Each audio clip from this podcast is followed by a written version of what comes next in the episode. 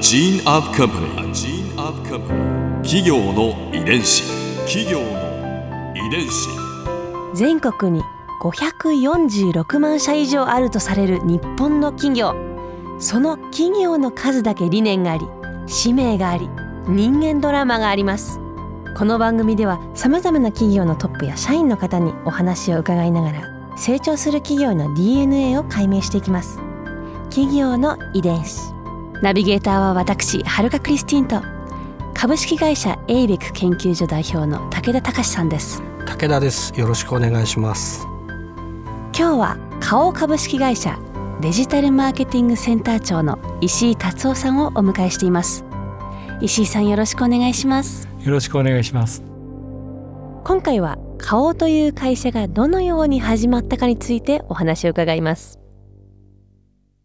花王という会社はおそらく日本人であればほぼ全ての方が知っている会社ですよね。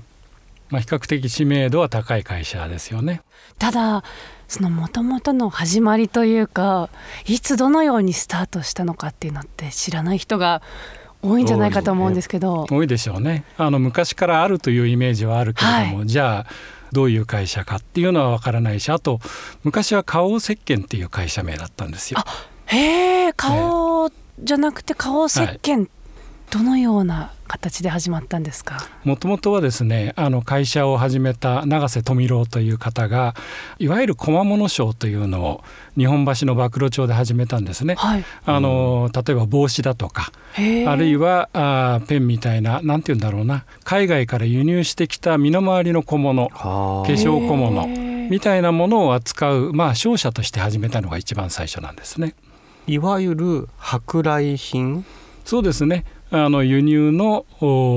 まあ身の回りの小物を扱う会社ということで、うんうん、まあそういう舶来品の中にあの舶来の石鹸だとかそういうものもあってえー、えそこから形がこう変わってきたのはいつ頃なんですか？まず一番最初はですねその石鹸というものに目をつけた時ですよね。はい、あのえー、当然石鹸という商品は世の中にあったんですけれども、うんうん、まああの日本で作られている石鹸っていうのはあまり純度のいいものでなくて石鹸ってあの油とそれからあの、えー、アルカリ火性ソーダをこう合わせて煮たりして作るんですけれども、まああのその中に不純物がいろいろ入ってたりすることがあるわけですよ。でそうするとあまりいい石鹸ができないんですね。でそのあまりいい石鹸じゃないから顔とか体は洗えなくてあの洋服だとか下着だとかまあ、その洗濯用の石鹸っていうのが日本にはあって、はい、えー、顔を洗ったりする石鹸っていうのはやっぱり純粋な品質のいいものが必要ということで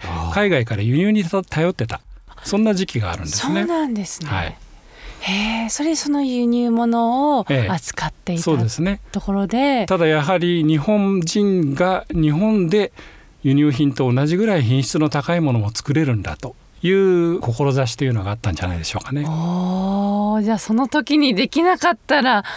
うまくいかなかったらねって思ってしまいますよね。ね、その歴史がそこから全てがスタートし、はいね、お一人からスタートしてるというのはまずびっくりしました。永瀬富郎さんは最初にこう焦点を持たれた時はあの名前というのは花王という名前だったんですか？あの長瀬商店というまああのそのままのベタな名前ですね、うん、全然名前も違うんですね、はい、えどこで花王に変わったんですか？花王石鹸に。石鹸を出す時に、まあ、あの石鹸の名前を決めようというふうに考えたわけですけれどもあの従来、えー、石鹸のことを世の中ではですね洗い石鹸。あの、はい、洗濯石鹸っていうふうな言い方が今は比較的言いますけれども、うんうん、石鹸はあの洋服とかあのを洗うための洗い石鹸っていうものと、それから顔を洗うための顔石鹸というふうに、言い習わせられたらしいんですね。であのその時に、えー、純粋な品質のいい石鹸ができる。でこれをやっぱりあの洗濯とかに使うんじゃなくて顔とか体を洗うために使ってほしい。じゃあということで語呂合わせなんですけれども顔石鹸顔石鹸という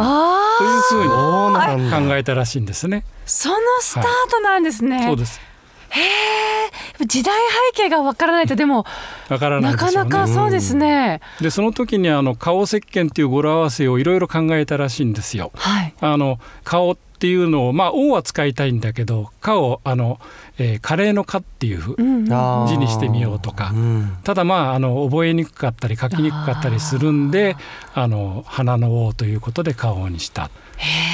それからもう一つですねやっぱり永瀬富郎の大きな希望があって、はい、えー、将来的には日本だけじゃなくてアジアに進出していきたい。でその時にあの顔っていう名前はあの花の王ですよね、はい、でこれあの日本では花の王様はあの桜なんですけれども、うん、アジアだとボタンなんですよ。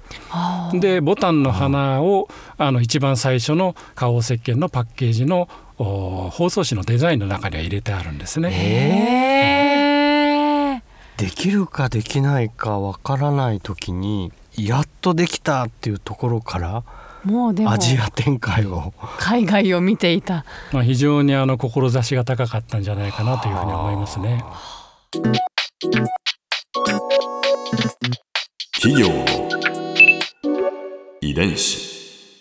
お人柄というのはどういうお人柄だった？なんか残ってる逸話みたいなのあるんですか？あの非常に真面目な方で、えー、実はですねお亡くなりになる前にあの家族の皆さんに遺言を残したものがあって、はい、天佑は道を正して待つべしっていう言葉を家族の皆さんに対して残していったんですね。で天佑っていうのは何かっていうと、まああのえー、運みたいなあの天が与えるものっていう意味なんですけれどもやっぱり自分が非常に真面目に、一生懸命に仕事をして間違ったことをしなければ運はおのずから開けるんだよ。要するに成功するためには運っていうものが必要なんだ、だけどその運っていうのは待ってるだけじゃなくってきちんと一生懸命仕事してでそれから間違ったことはしないで正しい道をきちんと歩いていれば自然と運が自分のところに向いてくるんだっていうそんな言葉を残してます。だから非常にそういう意味で真面目な方だったようですね。すごくいい言葉ですね。ね例えばあのサントリーさんも、はい、あのウイスキーをどうにか日本で作るんだっていう、はい、で国産ウイスキーというのにこだわられてましたよね。はい、当時やっぱりそういうこう海外のものを日本の国産でこう提供するんだっていうそういうこう思いを持たれた方々は、ね、そうですね。明治20年ぐらいということになるのでやっぱり日本があの開国した後だいぶこうえー、元気になってきて、うん、えー、そういう中で、えー、日本がいかに海外に遅れてるかっていうことを理解して追いつけ追い越せということをやってた時代なんじゃないですか。だから海外にあるいいものをなんとか日本でも同じようなものを作れないかということでのチャレンジっていうのがいろいろされた時代で、まあ、その時代の偉人があのサントリーの鳥居さんだったり、まあ、花王の永瀬さんだったりということなんじゃないでしょうかね。すごくパワーのある時代だったんですね。そうですね大きな志を持って東京なり大阪なりに出てきて、でそこでまあ自分のアイデアと力で一旗あげてやろうと思った人たちの作った会社が100年とかあって今の残っているという。ここで春風ビューポイント。今回石井さんのお話の中で私が印象に残ったのは顔を創業した永瀬富郎さんは起業した時から海外を見ていていいものを作って世の中を変えてやろうというそういう志を持っていたという話です。グローバル化が進んだ今と違ってやはり世界というものの存在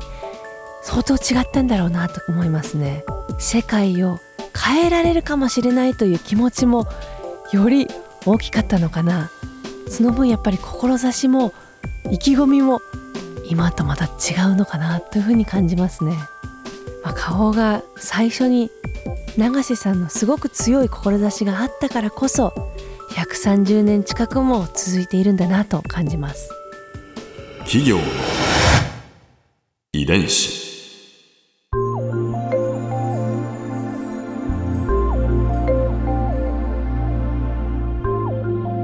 さてこの番組はポッドキャストでも聞くことができます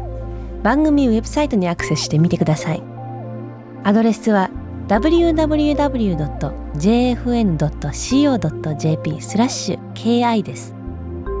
それではまた来週お耳にかかりましょう。企業の遺伝子ナビゲーターは私はるかクリスティンと株式会社エイベック研究所代表の武田隆でした。